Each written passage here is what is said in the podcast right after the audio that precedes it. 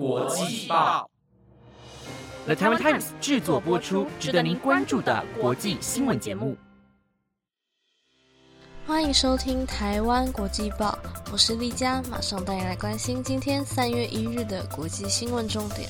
今天的新闻重点为：韩国生育率创新低，分析未来人口减半原因。伊利诺州法官裁定结果出炉，川普失去初选资格。日本球星大谷翔平宣布结婚，震惊全网，球迷纷纷献上祝福。想了解更多详细内容吗？那就跟我一起听下去吧。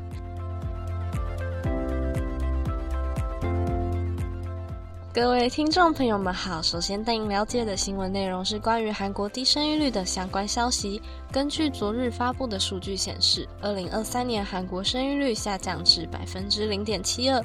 若要维持人口稳定状态，生育率需达到百分之二点一。如果此情况无法改善，对经济、养老金储备和安全都是非常不利的。到二一零零年，韩国的人口数将减半。符合服兵役资格的人口将减少百分之五十八，近一半的人口将超过六十五岁，构成国家紧急情况。近二十年来，政府投入大量资金提供补助金、住房补贴和免费出租车等，但效果不如预期。政客提出创造性解决方案，如雇佣东南亚低薪保姆，男性在三十岁前有三个孩子可免兵役。过去五十年，韩国经济快速发展。越来越多女性选择了事业，但女性在韩国找不到可平等分担家务的男性。单身母亲不受善意评价，妇女工作后仍需承担家务，请假生子可能丧失工作机会，导致少子化问题严重。今年共一百五十七所小学无法招到新生，并且同性恋者的婚姻在韩国是违法的，未婚女性不允许使用捐赠者的精子受孕。导致一些真正想成为母亲的女性反而不被允许。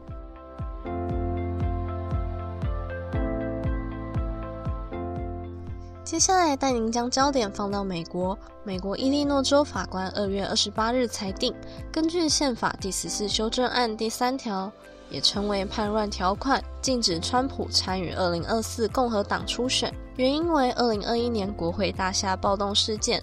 让伊利诺州成为禁止川普初选的第三个州，但此裁定目前暂缓执行至三月一日，因为川普声称此裁定违宪，会迅速提出抗告。支持川普取消初选资格的人认为，包括二零二零年大选输给拜登后的行为与国会大厦暴动事件，应取消担任公职的资格。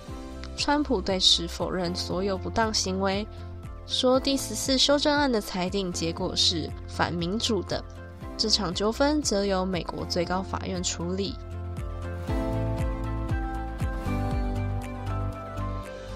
最后带您关心的是日本球星大谷翔平宣布结婚的消息。昨日，二十九岁的日本球星大谷翔平在 IG 上宣布结婚喜讯，并透露对象为一名对他来说非常特别的日本女性。此举瞬间让有关大谷翔平的关键字登上 X 平台的流行趋势。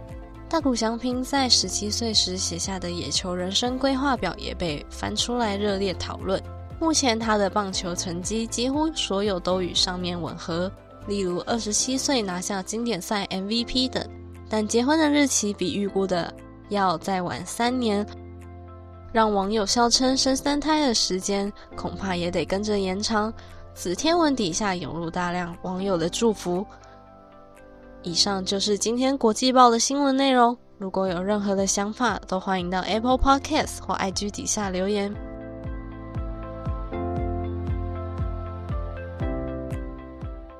各位听众朋友们，过得好吗？最近天气忽冷忽热的，要小心注意身体，不要感冒了。